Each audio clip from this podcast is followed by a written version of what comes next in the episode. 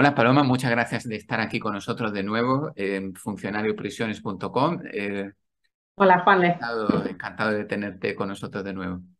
Lo mismo digo. Y hoy me gustaría eh, tratar contigo una serie de temas que, que, los estudiantes están preguntando mucho, así que vamos a ir punto por punto.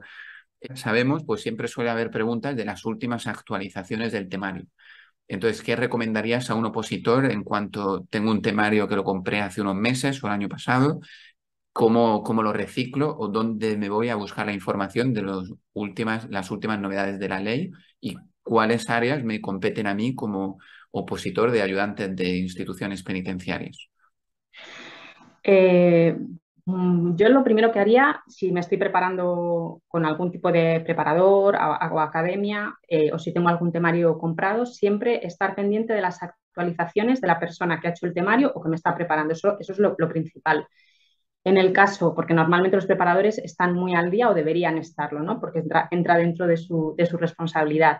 En el caso de que nos estemos preparando por nuestra cuenta, eh, yo lo que sugiero, lo que sugeriría es eh, de todas las normas que aparecen en el temario, que pueden ser pues, la Ley Orgánica General Penitenciaria, el Reglamento Penitenciario, el Código Penal, pero luego hay un montón de reales decretos, de órdenes. Eh, como no podemos estar todos los días mirando el BOE, yo lo que sugeriría es que si hace tiempo que no tenemos actualizaciones, de vez en cuando entremos en la página oficial del Boletín Oficial del Estado, en el BOE, y o directamente, sin entrar en cualquier buscador de Internet, ponemos la palabra BOE, la norma que queremos buscar, por ejemplo, Código Penal, y, entremos en, eh, lo que, en, el enlace del BOE que va a salir y busquemos eh, que ponga eh, legislación consolidada. Consolidada quiere decir que esa norma, en este caso, por ejemplo, el Código Penal, estás mirando la última versión. Y en el caso de que no lo pongas, siempre va a haber algún lado donde puedes pinchar y pone versión consolidada del texto. Entonces, una vez que estemos en, la versión consolidada, en este caso del Código Penal, eh, una manera muy rápida de, mirar cuáles han sido las últimas modificaciones es ir dentro de, esa página, vamos a ver que existen varios apartaditos y pone texto completo, índice de la ley, y hay un apartado que pone análisis de la ley, ¿no? Entonces, si pinchas en el, análisis, eh, podemos ver muy rápidamente, porque suele estar en orden de más novedoso a más antiguo, ¿no? Entonces, vamos a ver cuáles han sido las últimas modificaciones. Y ahí podemos pinchar en cada una y ver qué artículos ha modificado. Eso es una manera, ¿vale? Si no tienes a alguien que te lo proporcione. Entonces, normalmente las normas más importantes para un funcionario de prisiones, que suelen ser la ley penitenciaria, el reglamento penitenciario y el código penal, hay muchas más, porque están las leyes administrativas, por ejemplo, las de procedimiento administrativo, esas eh, no cambian eh, muy a menudo. Entonces, simplemente con mirarlo de vez en cuando y si estamos muy cerca del examen, pues hacer un repaso rápido algún día para ver que no, haya, que no se nos haya escapado ninguna, ninguna reforma. ¿vale? En concreto, por ejemplo, eh, de la Ley Orgánica General Penitenciaria, que se reforma muy poquitas veces, Sí es cierto que el año pasado hubo dos pequeñas modificaciones, muy pequeñas. Una fue la Ley Orgánica 8 del 2021, que era sobre temas relacionados con los condenados por delitos contra los menores.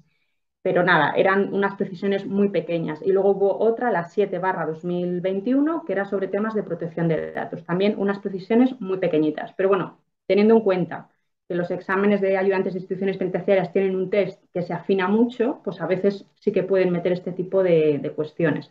O, por ejemplo, mm, el, real el reglamento penitenciario, este año eh, sí que es cierto que ha habido alguna modificación, sobre todo relacionado con el tema de las nuevas tecnologías, que han, querido actualizar un poquito algunas partes del reglamento penitenciario, o en cuestiones, por ejemplo, relacionadas con, con las llamadas telefónicas. Cosas muy pequeñas, pero sí, es cierto que en un test probablemente van a ir a afinar a ese tipo de cuestiones, ¿vale? Entonces, es muy sencillo eso, ir al BOE, versión consolidada, apartado análisis, y ahí vamos a ver cuáles son las últimas, las últimas eh, reformas. También, por ejemplo, el Código Penal, sabéis que ahora acaba de salir una ley orgánica, la 1022, de tema, de, relacionado con temas de, mm, relacionados con los delitos contra la libertad sexual, que está entrando en vigor, o sea que hay, partes que todavía no ha entrado en vigor, no entra hasta creo que era el 7 de octubre algunas partes y otras un poquito más adelante, en el 2023. Eso hay, hay que tener muy claro, por ejemplo, esa reforma tan reciente que entra en vigor y que no. ¿Vale? Porque si estamos haciendo los exámenes, eso lo pone siempre en las disposiciones transitorias de la ley, lo podemos ver en el, en el índice, ¿vale? Entonces, por ejemplo, esta ley sí que ha introducido muchas modificaciones que tienen que ver con este tipo de delitos. Entonces, por ejemplo, si estamos estudiando la parte de penal, es muy importante que esa ley veamos si está introducida en las reformas de esos temas. ¿vale? Yo ya un poquito por ahí. es que tienes en tu, en tu blog de jurista de prisiones.com esta serie de enlaces para facilitar que si alguien se está estudiando por su cuenta o si nos podrías facilitar las leyes principales, como has comentado, para que sea más eficiente y simplemente pues, con varios clics, como tú dices, ley consolidada. Si nos pudieras ah, pasar eh, luego un Vale, pues luego te lo paso. En la descripción.